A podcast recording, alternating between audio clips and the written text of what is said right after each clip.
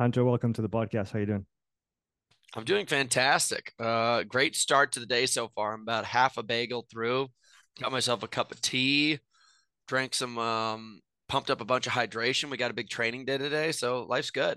Nice. What kind of tea do you like?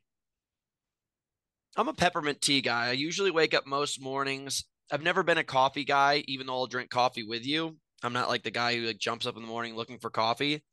I actually just like things that I can put a lot of honey in. So tea actually tastes a little bit better with honey than coffee does. Are you a honey guy? Yeah, I learned from one of my mentors that if you have like gallons of honey a month, like you'll become a superhuman.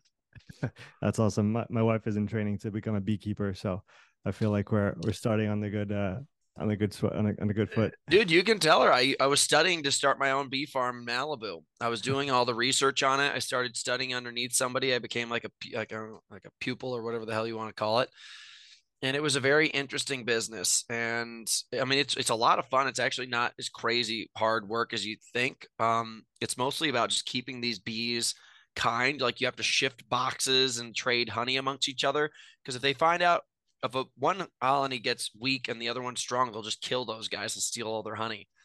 Yeah, it's it's pretty um, crazy the the almost the living ecosystem that they form, and it's that every hive is its own kind of being, and they have you know the communication within those. It's it's it's actually crazy when you dig into it. I like it. I like it a lot. That might be my retirement job. that sounds like a pretty good plan, man. Yeah. when no, I'll get there. When when is retirement for you? Do you do you think you about that even yet or? Oh no, all the time, dude. About twelve months to twenty four months.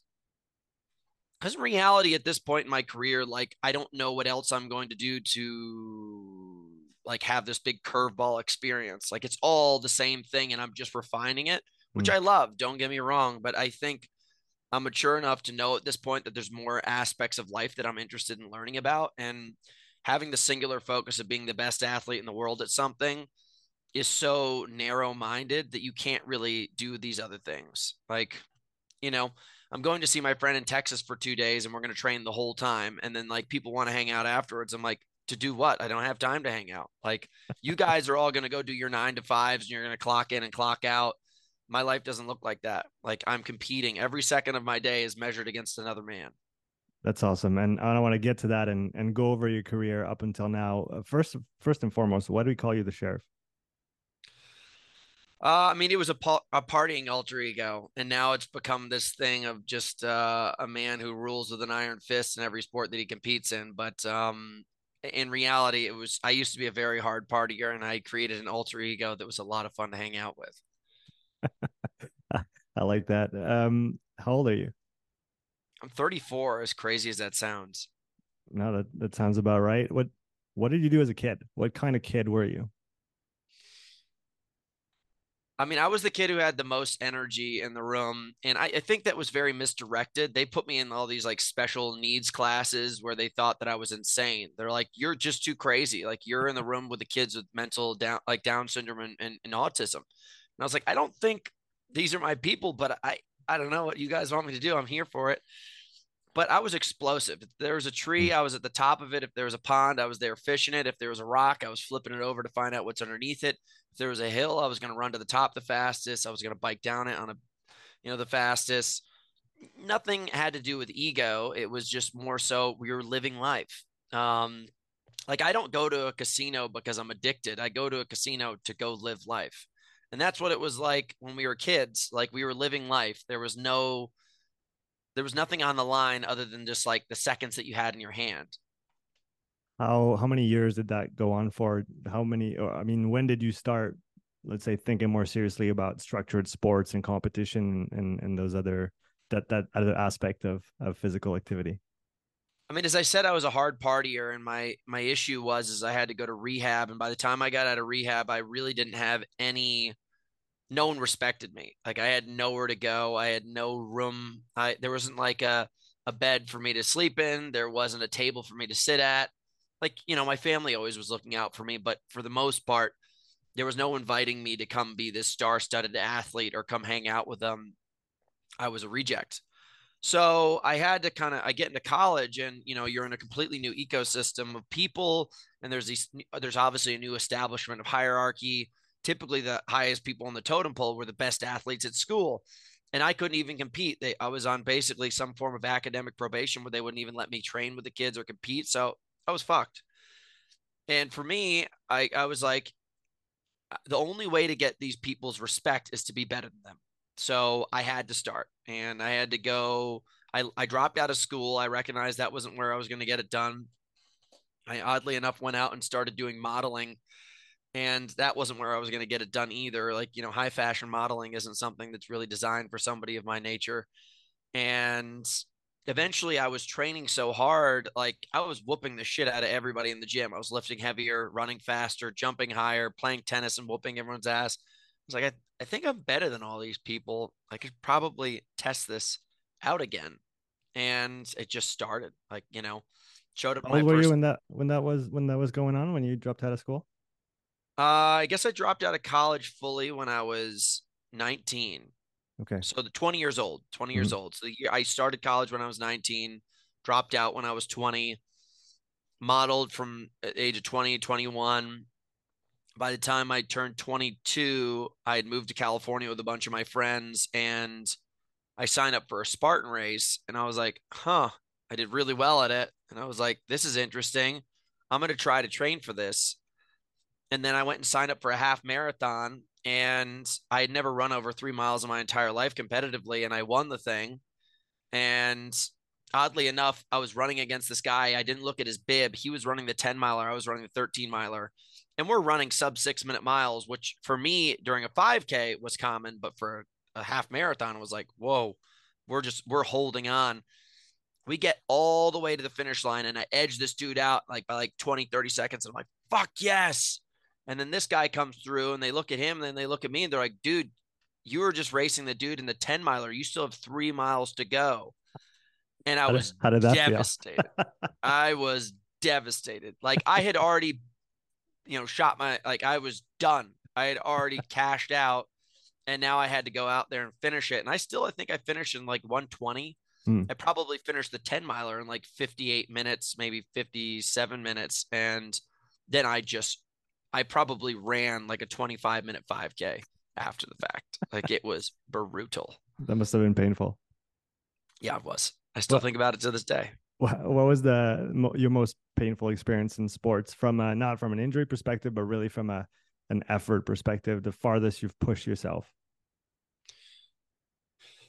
I did a cross country ski race in the Arctic Circle of Greenland. It's the hardest ski race in the world, and um, I they contacted me to do this reality television show to travel around the world and do all the hardest races for a year.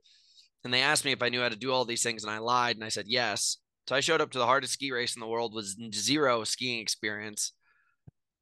And I, everyone's in professional, like outdoor, you know, cross country skiing lycra outfits and special goggles and gloves. I showed up in sweatpants, uh, sweat, a, a hoodie like this, and uh, a pair of like baggy ski pants. How did and, that go down with the production team? oh, they fucking hated me. They're like, "Where's all your stuff?" And I was like, "What stuff?" I was like, "This is your television show. I'm a 25 year old guy. I can barely figure out how to pay rent. Like, what is wrong with you?" So get that, your shit together. Was yeah. that on the on the back of uh of the Spartan race? So you started with the Spartan race. Was that kind of your first uh, venture into those those types of uh endurance ish events? Yeah, I had gotten into Spartan race and I'd started to do really well and got myself a couple contracts. But with that, you know, I think I just was the like the rising popular star of America, which the brand was built around. So I started getting magazine covers. I started getting all this attention and you know, Spartan races are cool, but then someone tells you like, "Do you want to host a television show and travel the world?" I was like, "Goodbye, Spartan race." Uh, and that was incredible. I mean, I got the shit kicked out of me every day. I lost all of the events. I didn't even finish a lot of them. Good God, what, do I smile thinking about it. What was your favorite one?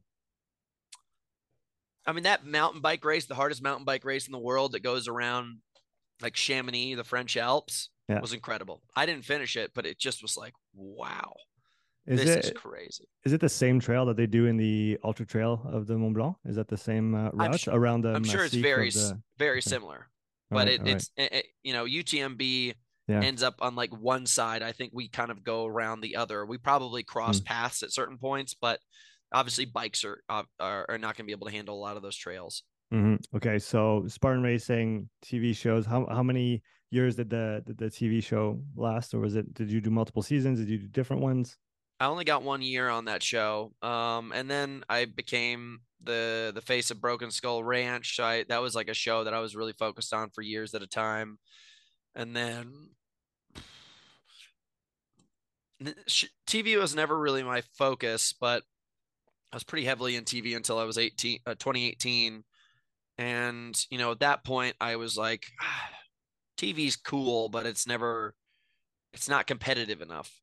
Because when you go to a television show, no offense, like they're getting reality TV people. I was just having this conversation yesterday. It's like, there's a lot of people on YouTube that have six packs and they have like they compete and stuff, but they're not athletes. They're just dudes with YouTube channels who like to compete. Like if Michael Phelps, Michael Phelps doesn't have a YouTube channel, Kipchoge doesn't have a YouTube channel because they're focusing on winning. Mhm. I have a YouTube channel because I actually really I like to do media stuff, but it's not my main focus. Um, so like you know, if I competed against any of these YouTube kids, I would plow through them. I was plowing through everybody, and you know, Did you miss the training full time aspect of that? well, we were. I was still training saying. full. I was still training full time, and I was still de- going back and forth between Spartan races and Tough Mm. Mudders and stuff. But, um, you know, at that point when I got out of TV, I was like, now I want to see if I can go to the CrossFit Games, and that's where that came about. Um, so you just want to kind of keep on doing these leaps. I mean, some of them were pretty absurd ones that I did, but eh, whatever. You got to live life and take some challenges. Talk to us about a leap of faith you took that maybe didn't pan out the way you wanted it to. I mean, I wouldn't say it didn't pan out the way I wanted it to. I mean, obviously, like I wanted to finish the whole weekend, but um, you know, the going into the CrossFit Games was an interesting experience because it had never been done before. So there was no playbook, there was nothing. So that was the most extreme part for me, and I think that probably ended up being probably a little bit of an issue and a hindrance for me. Is like I was spending so much time campaigning. Hmm. I really lost the essence of what made me an incredible athlete, which was like this just very diligent obsessive behavior that of to a craft. I was so focused on getting in that by the time I got there, I think I I'd forgotten what really what made Hunter Hunter, which was like just certain behaviors, certain training styles, and by the time I got there, it was just like it just happened, and I was like, wow, it's here and now it's gone. Um, so for me, it was more about the year buildup than the actual competition. Like it was like running for president. I just was campaigning, traveling around, trying to convince people that I was worth this this supposed wild card that had never been used before.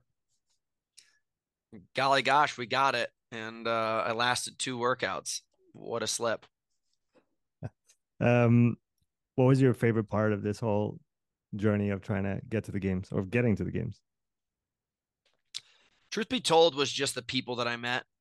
You know, I built like a really good relationship with a friend of mine named Jacob Heppner beforehand, Sara Sigmundsdottir.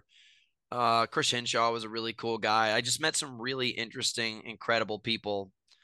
And you know, that's that's life. Like as I always say, fitness is the universal language. And like I can walk into a room with someone who doesn't speak any English and we can train together and smile and share a barbell or run in the mountains, whatever it is. So it's cool. So to travel around the world with amazing people who are just passionate about their craft and uh, it just heightens the experience of your passion. It's awesome. Talking about people, who have been your biggest influences when it comes to the way you think, the way you train, the way you behave? Mm. Used to really be a lot about athletes like Mark Allen and Dave Scott from the Iron War back in the old Ironman championship days were really peak people for me. And, you know, my mentor Hobie Call from from the sport of obstacle racing was really important. I I ended up really kind of more going towards people like Alexander the Great and Genghis Khan, Napoleon, and people that were doing things that were so crazy that uh, you had to like really. And there's also a lot of books on these guys, so you could really find out what the heck they were up to. So I studied people like that. I studied people that had taken over the world. I, I you know, if you can take over the world, it's pretty easy to take over a sport. So that's usually where my biggest influences come. I read books all the time. Um, like yesterday, I was reading a book, As a Man Thinketh. I listened to a lot of like philosophy and consciousness books um, because in reality, at this point for me, my body's not going to get that much fitter. But let's just say I'm near 100% of my human potential, plus or minus 5 to 10%. 5%. 10% would be crazy.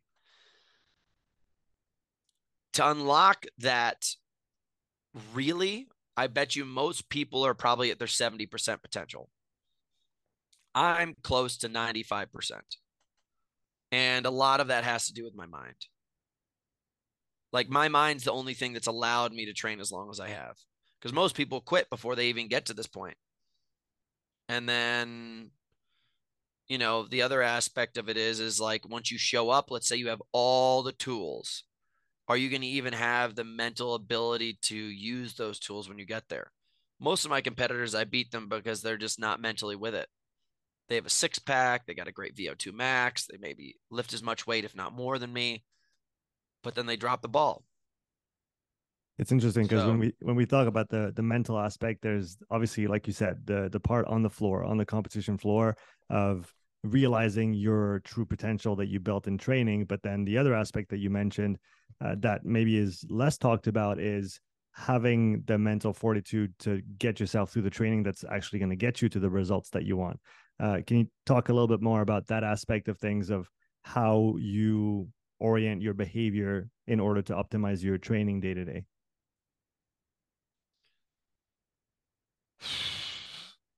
I think like the biggest thing is when you wake up in the morning, what's the first thing you think of?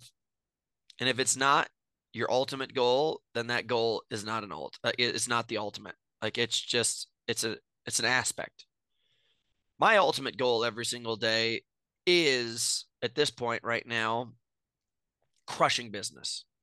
And I'll focus on business for the next six months until it's important for me to focus on crushing athletics again. And I wake up every single day with like fear and anxiety in my heart, knowing the amount of things that I have to go up against. And then I take a club out from underneath my bed and I beat down those fears through actions. And actions are the only things that can subdue fear. And it's positive actions. Like if you wake up in the morning and you sit there on your phone for like 30 to 45 minutes and just cruise and just basically subdue yourself. And I'm I wake up in the morning and I cruise on my phone for a bit, but you know, the first things I do is I go look at things that are really going to stimulate my brain. I'm like, what's my competitor doing right now? What's the number one company in my space doing right now? What's that philosopher page that I follow? What did they post today? And I'll, I'll go one, two, three, four, five. I don't go and look at my phone and look at the girl with the big button tits. I don't go look. I look at the car maybe I want to buy, but I don't look at it for too long. Like I, I just I take actions and I set myself up. And if you have that lifestyle where there's enough pressure on you the, of fear, anxiety, and I'm not I'm saying positive fear and anxiety, and then you have these actions that you've created to subdue those things, you're going to keep on finding a way to climb the ladder. And that anxiety and fear, dude, is the wind in my fucking sails. Because you know what? I, I this month started with six employees now in our company. Do you think that's easy for me to pay that payroll? Like, I don't just like this closet's not filled with cash. I have to go out every single month and drag it out of the hands of customers, not in like a forceful way, but like I have to create a compelling story to make you inspired to want to be able to do you, the things that you want to do with the product in uh, our product in your hand. And why would I do that? There's so many other good companies out there. Well, let me tell you about it. Like I have to do that. And like immediately when I'm done with you, we get to filming. As soon as we're done filming, I get in the car, I drive right back to Malibu and I get to training. And there's a million things between here and Malibu that would be a great way to take a break, and I just won't do it. Um, and I hope that makes sense. Like I think people should find a positive level of fear and anxiety in their life, and then find positive ways to structure it because it's a beautiful place once you can fucking conquer that. Yeah, it, it makes me think of that duality of having goals that you're trying to attain, but also be very conscientious about the opposite of that goal and the worst thing that could happen and have both those drivers both the, both the up and down that are pushing you in the same direction? Yeah. Dude if everything went bad i have 8000 units of a product right now in a room. I could just donate it all to charity and i could pay off all the credit cards and i'll just go be a personal trainer. I'll wash cars. Like i don't care. It's fine. Nothing really that bad could happen to me right now I, I like the attitude. You said you were very focused on business over the next few months. Have you always had as keen an interest in business as you have in athletics, or did that build up over time? I always knew I was going to be successful, but I just didn't know what I was going to do because, you know, as I said, I, I like to hyper focus. I don't like to do one thing before I finish another, or at least they're coexisting piece that help each other. You know, my business is 100% aligned with my lifestyle. I'm not um I'm not a chef. Like if I owned a restaurant, be totally uh totally negate everything that I'm doing because I'd have to be on my feet all day long, talking to people. I'd probably be sipping on booze, eating food all day long, up late at night. Doesn't make sense. Owning a supplement company that 100% support uh 100% supports all my actions. I take the products every single day. I hang out with athletes, I educate people, I train people. It's perfect. Um and I knew like my best year ever competing, I think I made $150,000 cash. And that's not like a small amount of money, but just to give you some context, like it's anywhere between twenty and fifty thousand dollars in travel expenses for me every single year. Mm-hmm. And like that's just how it is. I I just came back from Europe. I went to New York. I come to California. I go to Texas. I come back. We go to Park City. We come back. We go to Europe. We travel all around Europe like you know all of a sudden at the end of the day that $150,000 is like chop chop chop chop chop. That doesn't even include food expenses. I i eat like a dump truck. And I mean, do you know how many calories a day you eat when you train full time uh low side 4000 high side 6500 mm-hmm. you know you can get into those like 7 to 8000 calorie days when you just sit down with a pint of ice cream but it never pans out. Um i'm talking about like not a pint like a gallon uh, and I do have those days, but yeah, dude, it, it, I, I recognize pretty early on, I was like, this is a big mistake. Like being a pro athlete, at least in this category, ain't it? Like there's no, there's no pot of gold at the end of the rainbow. And I see so many people in, in like the next generation or even in my generation of this sport, they're like, dude, yeah, I'm gonna be pro. I'm thinking about doing this. I was like, don't fucking quit your job. Don't you do it. They all do. And then I talk to them a year later. They're like, I'm going back to my job. Well, at least they have the wherewithal to go back to it. Uh, at least that. How much? How much does your training change between, say, those six months where you're focused on business, the next six months where you're going to be training uh, a lot? What's the differential in, in, in volume and intensity, sessions per day? Can you walk us through the to that? Like right now, I train one day, uh, one time a day, five to six days a week, and it will be like a four hour bike ride. Yesterday, I wasn't like really with it, but it would have been about a 90 minute to two hour run. Today is going to be 90 minutes in the gym. Friday is going to be probably a 75 minute run and, you know, go straight, uh, go straight into the pool and do so like two hours there. Saturday is going to be five to six hour bike. Sunday is going to be a two hour run. And in reality, um, it's not like a tremendous amount of volume. It's probably a lot for the average person. But I then all of a sudden will take away those big, long, like four, six hour bike rides, and I'll take it down to like a 90 minute to two hour ride. And I'll start to split the workouts in half. And like, you know, because those extra long ones really kind of flatten you out. They'll build a robust level of endurance, but they'll they'll cut out the intensity.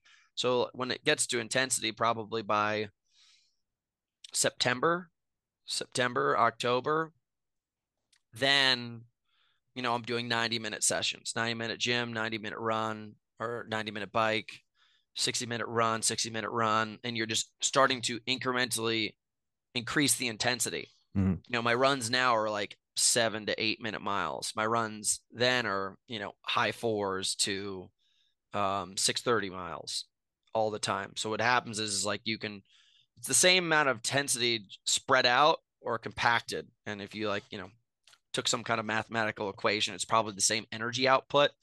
But obviously, I work in an intensity based sport, not a dur- duration based sport. I am trying to constantly cut down the amount of time it takes to complete a Hyrox.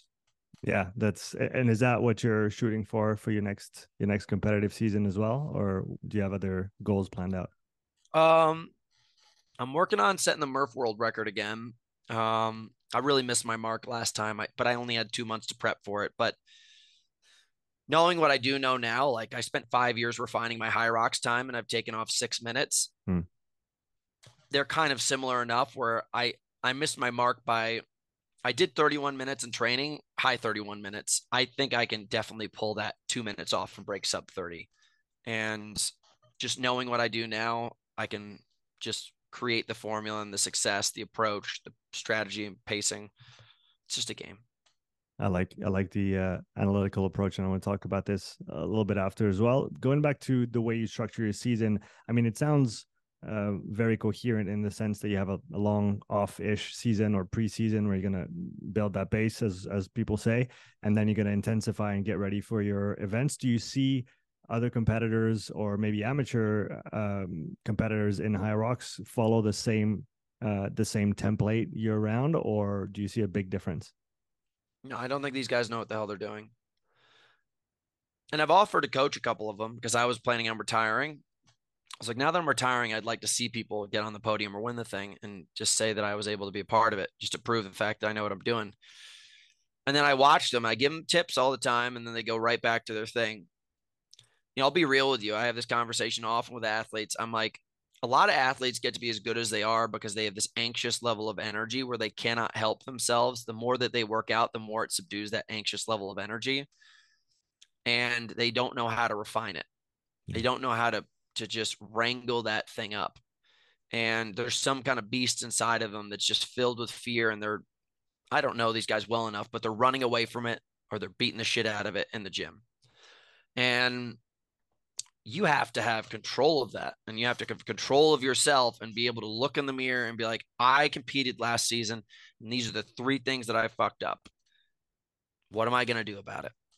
And that's a tough place to be because then you have to really be honest with yourself and let you know like you aren't that great but you could be and everybody last year everybody's times increased but mine did too so i'm still beating you um the question is is like what are you going to do to make sure next season that if rising tides raise all ships that you're not the boat that's still behind me and that's the real conversation.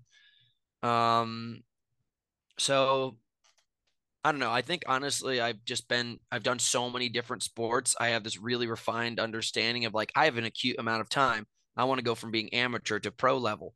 I have to do these three things every single time to show up and be able to transform myself. And I often make it happen.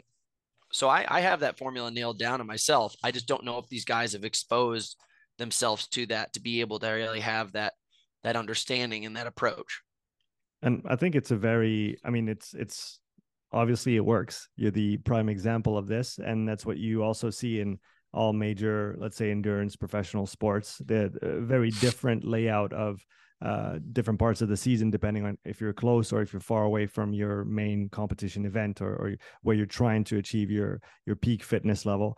Um, where did you get the say the information about how to structure that season? I mean, I'm I don't evolve in Hyrox circles. I'm I'm more on the CrossFit side of things, but I see the same thing. I see athletes, even amateur, that are trying to do the best that they can, but they don't maybe trust the process enough to move away from their sport for a while and do longer and, e- and easier uh, stuff and then come back to the intense stuff when it really matters. So where did you find that confidence to completely shift uh, when you're you know months away and then know when you have to go back and, and change things around to get better for your competition? Well I'll be real with you. Like I was just about to say this to you. And it's funny you bring that up. I could pay athletes to come into our training program I have a training company called House, and I could pay them to follow it for a year, and I guarantee that they wouldn't make it through the year. I'd pay them. Like, you don't have to pay me. I'll pay you just to finish it. It'd be like paying an idiot to go get an education. It, it, it's like, I don't know why. They just want to stay in that place because there's this level of confidence. At least if where they are, where they're at, they know what they've got. And I, I just started to look at it and I'm like, all of the best athletes in the world have coaches. And if it doesn't work with that coach, then they move on. But you notice these people stick it out. I mean, like they stick it out and they're there for a long time and they put in work. And I just started to research their coaches and I started to research them. Then I researched their coaches. I re- researched their collegiate platform.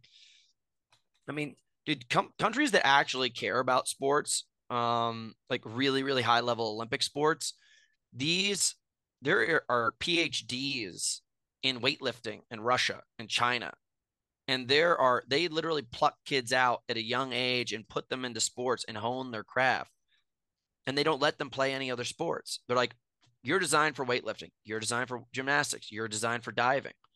And then they, guess what? They get a gold medal. Yeah, maybe their life's a little fucked up, but I'm just telling you, if you want to be a gold medalist, you have to then do these things. So, I just started studying that. I've always been the study guy. If you come into any of my house, there's books everywhere. And, you know, this iPhone is probably the equivalent of like five walls worth of books. Like I just, I read. And at the end of the day, there was just all of these things. Like if you put out a, it was a rainstorm and you put out buckets, there was just a couple buckets that were bigger than the rest that really collected all the raindrops. And there was a certain couple coaches that owned these said buckets. And what happened was, is I just was like, okay, a Charles Poliquin has literally coached more medalists in Olympic history than anybody. Must be doing something right. So then I hire Charles Poliquin. Okay. Oh, the Norwegians have a better aerobic capacity than anybody in the entire world. I study I study Norwegian like methods. Oh, you know, such and such athlete has found a way to break records every single year for the past decade. I study that athlete. And it, it, it should be very obvious, but I don't know why. Um, like, I think so many people want to train like Hyrox right now or like CrossFit right now. If I was going to take a body and I say, okay, I'm going to take, they're two twins. And there's a study on this. They took twins and they weighed one an endurance runner and one a bodybuilder. Stimulus is the difference between your end your end result. It's not like this body, these two bodies that are identical are always going to look the same. This guy became a bodybuilder and this one became a great endurance runner. I would then take this CrossFit athlete, I would build him into an extremely powerful strength training athlete. And then I would slowly start to apply Olympic lifting and gymnastics. And then I would make them go for like a jog two to three times a week. And I train them like that for 18 months and I'd have a games athlete. And if I wanted to get a Hyrox athlete, I'd get them doing uh, a 10K program and training like a Nordic skier. And in 18 months, I'd have an elite 15 athlete. But nobody, nobody who's really obsessed with these two sports is probably looking at it like that. Yeah, it's interesting because you you really kind of have to start away from where you want to get to in order to get there. And a lot of people are just maybe in a hurry to get there and to do the thing and so they just spend all their time doing the thing which is your competition but a marathon runner doesn't run marathons every single day a soccer player doesn't play games twice a day all week to get ready for the saturday um, so we have to almost voluntarily get away from the sport to then come back to it better yeah tough thing to accept though how uh, you, you, talked about the volume that you're doing here in the quote unquote off season or preseason. How has that evolved over the years? Did you always do that much volume? Has it been building year to year? Have you left a margin for progression? I'm definitely a lot higher volume than I used to be because I'm capable of doing it. And I found out just riding the bike was just a way better uh, way to approach increasing volume because it's just so much safer. And I would say 50% of my uh my weeks on a bike, 20% of it is ski erg. Another 20% of it's running. 10% of it's in the gym. Do you do you feel like did you switch that over when you go into competitive Hyrox season in terms of the running? Does the running take a, a bigger place in your training? Oh yeah. I mean things will change. Mhm. And I'll cut away from the bike volume, increase the run volume because just near the end, I just as I said, that that bike that extra volume kind of flattens you out. Once I pull that out, all of a sudden, you know, I started the season out doing like, you know, my five by five running splits at like 520. Mm. And then by the end of the season, I take out the bike. And this is over like three months, four months. I'm running sub five minute miles for two of those miles. And I'm just like, all right, here we go. And it's just because I'm just not flat. What would you say to people that say that the bike is not specific to your event, so it's useless? Perfect. Don't do it. I'll keep on whooping your ass. I like that. Um, I had a couple really good questions from a friend of mine, Tristan, who uh, has spent a few years in uh, in triathlon, uh, Ironman distance, and I think he's planning on doing a Hyrox. So he had a, a lot of good questions for you. Um, he asked, "What, in your opinion, what are the strength standards that you'd be looking for to be top 15, uh, and whatever lifts you deem important as metrics of strength for Hyrox?" I bet you every dude can deadlift over 315 in the elite 15 for Mhm. sure. Mhm. You know, We're talking pounds, right? yeah, 315 pounds. I wish it was 315 kilo, 225 pounds I was like, women. dude, this is really fucking strong. yeah, yeah, yeah, yeah. Ah, I would not be here talking to you if I could deadlift 315. I'd be just fucking powerlifting the world. Um, you know, I think that's just baseline. I, I can deadlift 550, Mm. but I come from a strength background. Um, you know, I think I think a 20 rep back squat is a really good indicator of where you're at. And I think you want to be be able to back squat your body weight at least 20 times. Mhm. I'm talking about real good squats.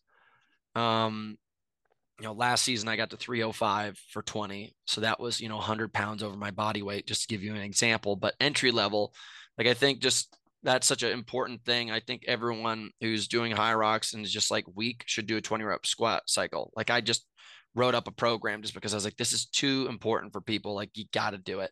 Because they get to the sled and they're like, they get wrecked by it. I'm like, well, pretty easy way to do that. Put a bar on your back and squat until you cry. Um, upper body metrics is probably not that important. Like I think Pulling? you should be pulling. Like I don't know. I I think probably a barbell row is far more important, and you should be able to barbell row at least your body weight ten times. Mhm. You know, Mhm. if you're looking at a 170 pound athlete, you should be able to barbell row that 10 times. 205 for me easily. I do that 10 times. I could do 245 10 times. Um, and like that's just really important. I think I structure my training around two days a week of just like barbell based powerlifting and like accessory movements just to keep myself balanced. Mhm. And I do the off season like that. And then I'll get into strongman in the in season because it just breaks you down a little bit less. Um, so yeah, get very structurally strong. And you should be basically picking picking like three to five barbell movements, switch it up like every other movement with a dumbbell, as long as it's heavy enough to make a stimulus and really be putting it into you. Mhm. You said you weigh about 205 right now? Yeah, I think I can run that 52 at, at um 195, 192. I, I you know, it's one of these kind of things where I started the season a little bit late last year. So if I had started earlier, I got down to 198. I would have needed an extra three months to get those pounds off, like Mm. safely. Yeah. When I say safely, I mean like while still being able to hit my goals. I could get down to 180 pounds in a month if you wanted me to, unsafely. But um, you know, there's just there's just X marks the spot. Like I'm six foot two and 200 pounds, and I'm a little like I'm probably, as I said, plus five to eight pounds over the line of X marks the spot. I think a lot of guys, like you look at Ryan Kent and you look at um, Ronkovich, like they're right around their X, plus or minus two to three pounds of good weight. Um, so you have to look at your body weight, you look look at your bone structure, your height, and then you got to really look and see where you can change that. Do you do you often run a little bit heavier in the off season? Do you do that voluntarily, or is that just does it just run like that naturally? I mean, I really like getting as strong as possible. Like no one's going to be able to hit my ski erg times because I'm just able to generate so much more force than they do. And then same with the rower and same with the sled. And maybe you might beat my sled time, but the amount of energy that it costs me to be only five to 10 seconds behind you and then I whoop you the rest of the race is what you just don't put together in your head. Mm-hmm. But that's pacing. Um, so yeah, as I said, I'm plus like the X marks the spot. I'm about plus five to eight pounds. And I'll admit, like, there's vanity in my life. I like looking like a man. Like, when I walk around Malibu and see my friends and stuff, when I get skinny, they tell me I'm a pussy. They're like, hey, man, the girls' section's over there, dude. That's where you got to do your shopping. And I was like, you motherfucker, I'll scalp you. gotta, uh, keep, gotta and, keep the kilos on. yeah, yeah, yeah. So if it's the difference between me setting a world record and my friends giving me shit, it's a tough conversation. I like it. You talked about how much low intensity you do in the in the off season. How much of that do you carry into the the competitive season? Do you do do you have a sort of a maintenance amount that you keep in there, or do you cut it out outright or progressively? Oh no, I do like a hybrid method where week one is low and uh, low volume, high intensity, middle volume, middle intensity, high volume, low intensity. The third week, mm. so the eight like the third week, I'll do eighteen to twenty hours of of work. Mm-hmm week one, I'm doing 10. And you and you and that's your competitive season format. This is how you're going to operate almost throughout the the season. Yeah. Have you tried doing more intensity than that? I've tried. Like I tried, I learned a really valuable lesson with CrossFit. There's just like a certain level of intensity and that I could put on my body and I just wouldn't recover from it. And like my strength started to plateau, my intensity started to plateau. I was like this really spread out gray matter. Mm. Where for me, I am as strong, if not stronger, than when I did CrossFit, but I am so much faster and fitter. But I had to learn that to get here. So I'm not blaming CrossFit for anything. Like, I think that's part of the conversation we were having earlier. I've just tested myself so many different sides of the spectrum. I know my middle. When I coach people now, like I'll do one on one coaching with a handful of people a year they'll come to me and they're like, I want to do X, Y, and Z. And I'm like, well, the most important thing is finding your formula. Like if you can work three days a week really hard, that's great. If you can only work one day a week really hard, that's fine. But we need to get it down because if I get four weeks in a row of you working one day really hard, that's where the progression starts. Mm-hmm. You can't look at me and say Hunter's working out three times. I'm like, yeah, you might get away with that for two weeks and then you're shit for two weeks. And like that doesn't help me out. It doesn't help you out. So you have to be honest with yourself and find your own formula. And that's why I think buying into open programs is great. Like a lot of people are out there signing up for open programs. I have an open program, but if you're really trying to like push, push, push, push to like being age group champion, qualify for world championships, qualify for Elite 15, you're probably going to have to have somebody really look at you. And like I have coaches and consultants still where I go get my VO2 max tested, my RMR tested, my strength numbers tested. I'll have, you know, my my blood tested, I'll have my gut biome tested. Like we come back with data. Mm-hmm. And then we're like, okay, we're here. And then we go. Um, you're not going to get that from an open program, unfortunately. I was listening to another podcast of you, and one thing that stood out was on the topic of perspective and how you look at Hyrox and how you've decomposed it into its its parts. And uh, I liked what you said. You said I don't look at you know the guy that's going faster than me or that was going faster than me. I look at the best in each discipline. Who's the best on the ski? Who's the best on the wall balls, etc., etc. And you you take that as your as your measure, as your metric to to aim for. Uh, is that something you did from the get go, or did that come along the way? No, just refined. I only thought about it like two months before championships because I had I'd set the world record in March and I wasn't even supposed to be back competing. And I was like, all right, fuck it, Hunter. Like, if you're going to do this again, you have to do something that is above and beyond. And I was like, everybody else around you is only trying to get to the finish line just ahead of you. And wh- what are you competing against? And I was like, okay, well, the likelihood that these guys are going to beat me is slim, but even if there is a chance, like I'm going to create a reason why it's impossible. So I was like, I'm just researching everybody. And I'm like, well, what's the first station? ski erg? And I was like, immediately thought of Bjorn Daehlie. I have a book about him right here. And then I thought about sled push. And I remember like hearing about Bo Jackson like tying a tire to his waist and running up a hill in the sand dunes and stuff. And I was like, fuck, no one can pull harder than that, push harder than that guy. He was just a titan. Slide pull, I, I worked out with Martins before he set the uh, one world strongest man. I've never seen a man like just aggressively move weight like that. So I just I just was visualizing these people because I'm on a treadmill looking at a wall for probably like six hours a week.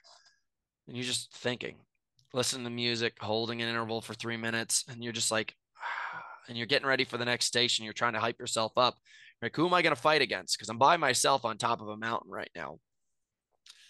And I just started picking these characters. I'm like, I'm fighting him. It's like, I'm going to destroy you. And that's all I did.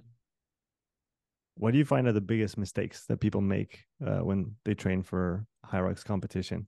The ones you see the most commonly? I mean, first thing I tell anybody, I'm like, go run a half marathon. If you can't run a half marathon, you cannot get away with doing a good Hyrox because that's your duration. Mm-hmm. If you can't, and that's that's with no extra movements. That's just you running a half marathon. That's moving your body through time and space in the most simple way your body can move. It's it's a running event with stations in between to have snacks at. And then I think the thing is is like okay, like it's that honesty conversation. Like, oh, like I, if you love doing CrossFit, then you need to quit your CrossFit gym and you need to go out and run. If you love running, you need to throw away your shoes for a little bit and go sign up for a CrossFit gym. Mm-hmm. You know what I mean? Like it's the exact opposite of what you love to do is what you should be doing. Those are like the, those are my biggest mistakes thing. Oh, also, and like just number one is shoes man, people fuck up with their shoes. That's I learned that lesson. I ran the first Hyrox ever did in high, uh, trail shoes. How did that go? I won, but I won at a very severe deficit. Like I was three, four minutes behind like the best sled pusher that day, hmm. and I had to catch up. Uh, tell us more about why those the shoe choice is important and and how to pick a good shoe for Hyrox. Well, you got to figure. So there's so much like the sleds themselves are just such a you're pushing against this turf and typically people's feet just slip out and eventually as the day is going on people are sweating all over these things and it's like wet turf and doesn't make the sled any easier doesn't make the grip any easier so now you have to have this really rubbery gummy bottom and a lot of people like to run in these super shoes with carbon plates and those have like a memory foam to them hmm. and it might as well just be slick as a screen as your iphone and they get wrecked. Like I heard about this really fit guy the other day who was setting like world records in ski erg. It took him 30 minutes to do sled pull. So first you start at the base. Now I want you to think about the top. The top of the shoe has to have a good shoelace system and then a good heel cup because you start to push, your heel will come out. And if you're pushing against it backwards and you're walking backwards and all of a sudden your feet slide forward, like it, it's just the whole thing. Stack height, there's a there's a bunch of levels to this game, but test it out before you just show up and you're like, I got a new pair of shoes for my Hyrox and you get wrecked. Stay on the running. Uh, what portion of the for you 52 ish minutes is spent running on a Hyrox? It'll be a 20 minute, 28 minute, 28 30 um, run. Yeah, so it's so, more than 50%. Yeah. Yeah, yeah, that's and, and do you, do you feel like that doesn't even include the Roxzone? So we're looking at right. like a 31 minute total. Yeah, yeah, and 31 despite that, most people you feel neglect the the run more than everything oh, yeah. else. Yeah. Massively. Massively. And I mean that's that's the commoner. Um and you know the elite 15 guys I think they do like to run but I just don't know if they're doing the right style of running. You just have to build this humongous off season of running and then build specific running. You know, doing track repeats ain't to cut it yeah it's a it's a quite a different type of intensity right? When you're running for those durations you, you got to think it's a it's an hour ish event uh, for most people or for the fast people under for the best. Uh, and so you you have to think like you said your, your base is maybe a, a semi marathon somewhere between a 10 and a 20k and this is going to be your reference point because this is the time that you're going to be competing for and you have you can't expect to get you know super good at your event by being really fast on a three or five minute time. Yeah, yeah. There's a lot of really good CrossFitters coming in now too, which will be interesting. I don't think they're going to do as well as they think they're going to do, but that being said, um, you know, it's going to be interesting. Like now that the sport's getting so popular and we're getting opposite sides of the spectrum, like this guy Sebastian Conrad came in and he's a really, really great runner, mm. tall and big like me. But I think he ran like a 64, 66, which is great. Don't get me wrong. But then you're going to see these really great CrossFitters come in and probably get a similar time around that 65 minute mark. And then it's like, are they going to sit with themselves and give up on what they love to do and they're known for to get to 60 because mm. there's a big difference between 65 yeah. and 60 and then there's a massive difference between 55 and 60 mm-hmm. And i guess in crossfit is going to really depend on their background too. What i see a lot in crossfit is you have those that come from you know a team sport background for example rugby soccer or other. And so they're accustomed to running. They've run decent volumes their whole life. But then you have those that come from weightlifting and have never run in their life. And the transition to running for for those especially because they're a little bit heavier obviously with crossfit is is much much harder so i would expect that those that do well probably either have a running background with their previous sport prior to crossfit or they've actually spent a lot of time despite being in crossfit running which yeah. is pretty uncommon at this point well, we're gonna see. I mean, James Newbury is did a really. I think he even beat the Ironman time that I did, but mm. he, he's a fit guy. That guy's doing it in Australia coming up. I think Ricky Garard's doing it too. Nice. So we'll, we'll have two really good data points in about a month. That'll, that'll be really interesting. Secondary to the run, what is the most neglected portion uh, of the of the circuit or of the competition? Ski erg and row. Why so? Well, just from a mathematical standpoint, they take, you know, they take about seven to seven thirty to get done. The sleds take you know, we're doing this. I did the sled push at World Championships in like 212 and then the sled pull in 245. So that's much less time. Mm-hmm. And what are the factors that are going to usually hinder people on the rower and the, and the ski erg? Uh, size. Hmm. It's just you can't ignore it. Like me being a bigger guy makes it an easier thing to do. And you know, let's just say next year I decide to put in an extra 10% on the rower and the ski erg. Let's say I gain an extra 20 seconds. That's not so costly 20 seconds. It's just not. It doesn't, it doesn't, we don't accumulate lactic acid the same way as sled pull will. Hmm. It's not the same kind of muscular tension because you think about it. 30 to 50% of the motion is not in muscular contraction. It's it's in the recoil come hmm. back, you know. Hmm. So it's not that bad. So 50% of the stimulus is non contraction based. So people won't think like that. They'll just be like, I'm going to push sleds all day. Um, I think about it from a mathematical standpoint. I'm like, wait a second. These are some pretty cheap seconds. I can take 10 seconds off the ski erg, 10 seconds off the rower, or maybe even extra five to 10 seconds off of each transition out of those things because I mm-hmm. was so fit in those things. Mm-hmm. And you sit there and you do that math in your head and you're like, that's 40 seconds. So essentially, people should spend more time on the monostructural stuff, the running, the skiing, the the the, the rowing, and they'll probably get the best bang for their buck in terms of the dividends that they'll pay in in competition. Yeah. Let's just say you take 10 seconds off your burpees, 20 seconds off your burpees. Like that's a costly, hmm. costly 20 seconds. It's definitely smart. not the it's not definitely not the same. Um, I've heard you talk about the growth of the sport uh, of rocks a little bit, and yeah. I find some parallels with the the sport of CrossFit, which obviously is quote unquote older, but is running into some similar challenges in terms of the competitive calendar, in terms of uh, whether it's it, it works out quote unquote for the for the athletes. What is your if you if you were given the reins tomorrow, how would you orient uh, the Hyrox uh, the Hyrox season in order to make it the most viable both for the organization itself because that has to be part of the conversation but also for you guys for the athletes that are competing uh, and doing the doing the work on the ground. I think it's fine. It doesn't really bother me at all. Um, i think what they're going to really need to do to diversify and grow this sport uh, from like a sport standpoint, they're probably going to need to start doing like things like doubles championships and relay championships in the fall winter mm-hmm. and then go into singles championships in the early winter and then spring is when the world championships is. Because that way like what happens is there's so much downtime and so much dead space that it typically ends up getting pretty boring and we need as much attention as possible on this new sport.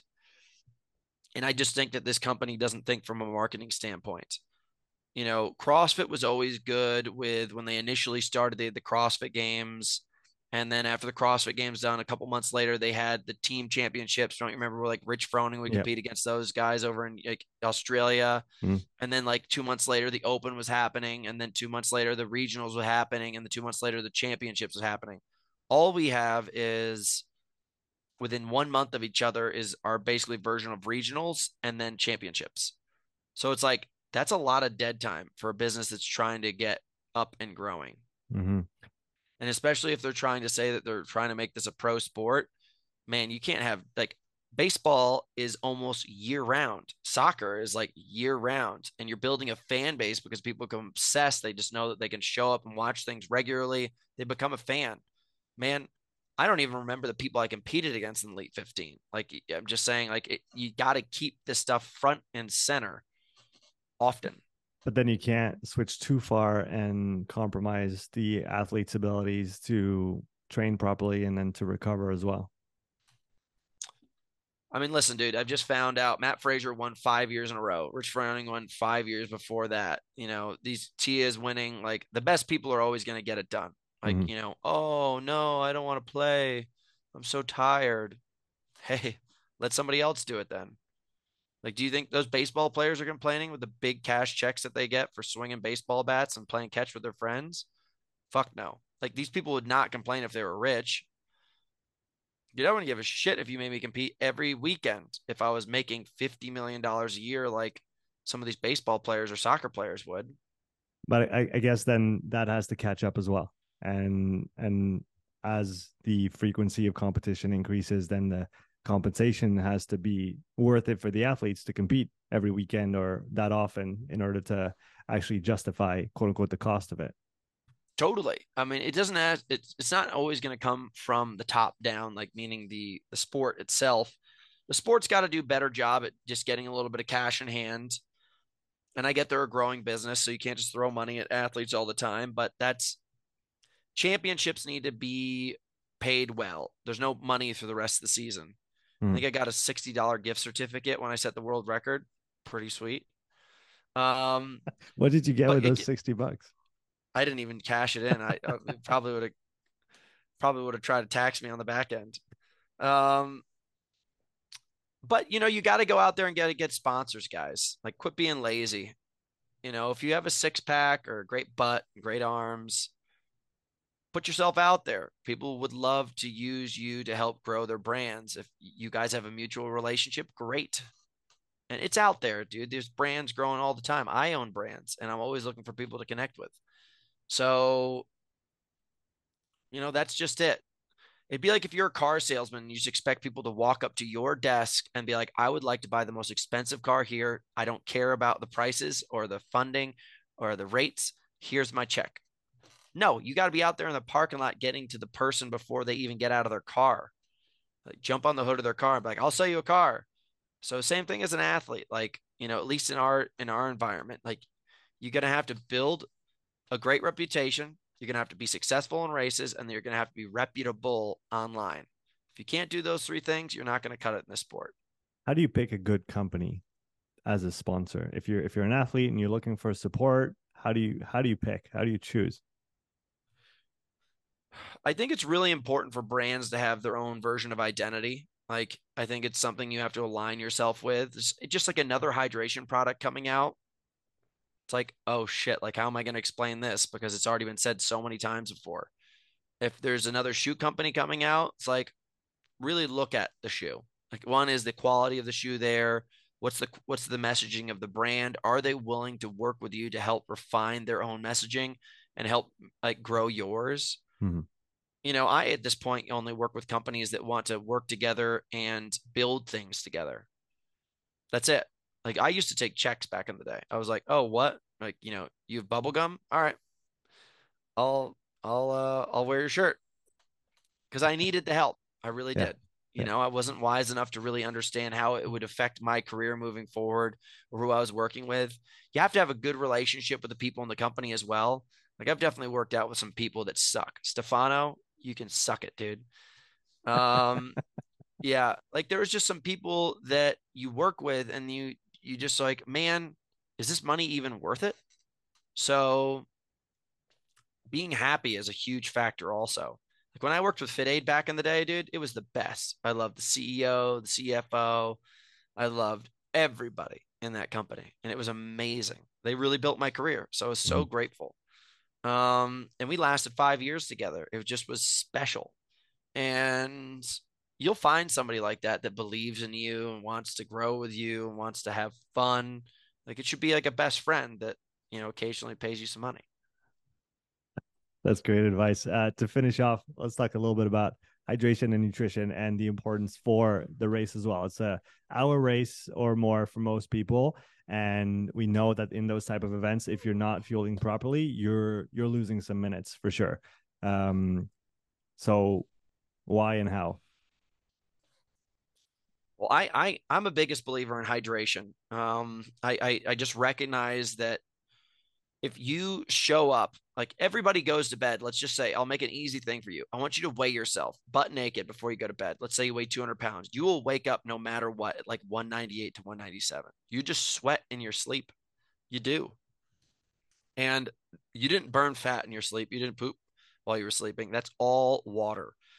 And what happens is, is when your water levels are going down, your levels of performance are going down, your body's ability to control your core temperature. So if you're running and you're running mm. hot, you're losing performance. All that sweat is covering you, not just for fun, it's trying to cool you down so you can continue to push higher efforts. If you're overheating, your effort level is going to boo.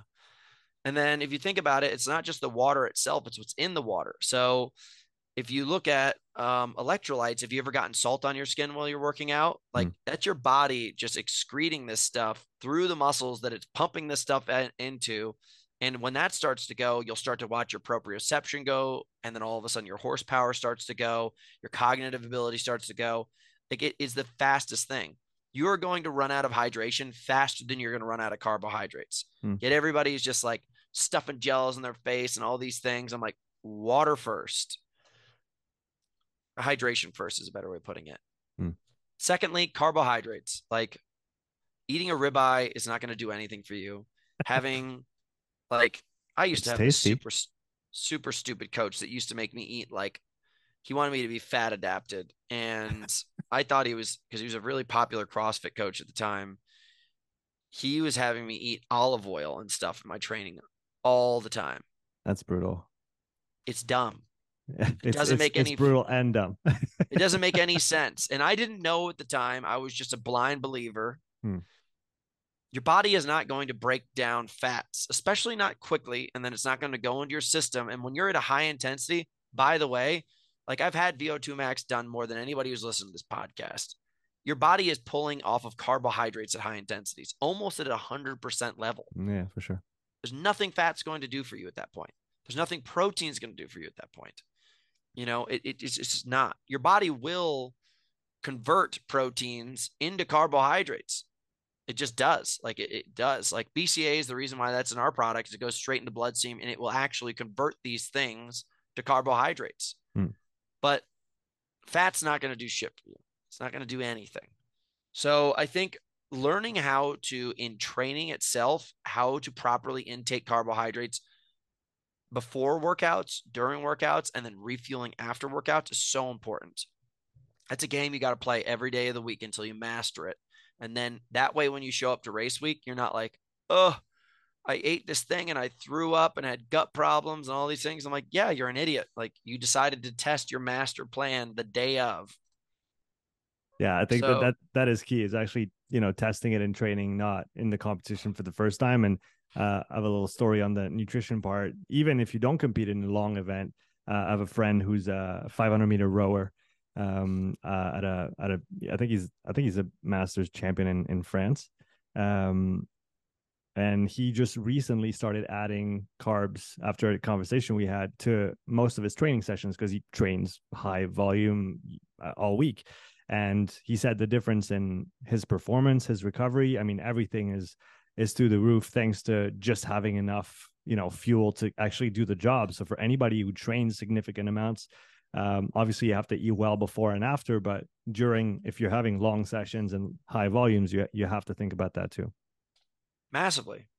I'll put I'll give you guys an example. I never take in protein powder. I only consume mass gainer. I take in a mass gainer with 25 grams of protein and 125 grams of carbs after every workout. Mm-hmm. When I see people who just put protein powder in their drink after a workout, I'm like, you're an idiot. They just don't know. Yeah. Because first of all, it takes carbohydrates to help push push those proteins into your body at a faster level and recovers you at a faster level. So mm-hmm. it's like if you just spent all that time in the gym and you're trying to have progress, but you think, oh no, carbs are going to make me fat. I'm like, the muscle you want to build is going to happen at 10% of the rate that you want it to without carbohydrates. You're just wasting it. Your body has this, it's so well designed. It's telling you everything it needs to know. And then you're watching some TikTok person who's trying to tell you that carbs are not good for you. And that person's a deadbeat. If you got them to really take off their, their shirt and walk around in front of the camera without filters on and things like that, they wouldn't be as impressive as you think they are. I love it, Hunter. And we're going to end on that. I know you have a shoot uh, in a few minutes. Uh, I want to thank you a lot for coming on the show. It was a pleasure getting to know you and, and your world. Uh, thanks for sharing all those nuggets uh, with the with the audience. If people want to follow your adventures, where can they find you online? If you just type in Hunter McIntyre into any channel, you'll find some awesome stuff. And I, I greatly appreciate you having me on, man. Guys, thanks for tuning in. Um, until next time. See you, Hunter. See you, brother. Thanks for listening to this episode. If you would like to support the podcast, please take a few moments to leave a written review and a five star rating on Apple Podcasts. If you want to watch this episode again, you can find the full video recording on my YouTube channel. You'll also find hundreds of hours of free content, all my podcasts, my thoughts of the day, structured presentations, and more. So don't wait, go subscribe, and I'll see you in the next episode. Take care.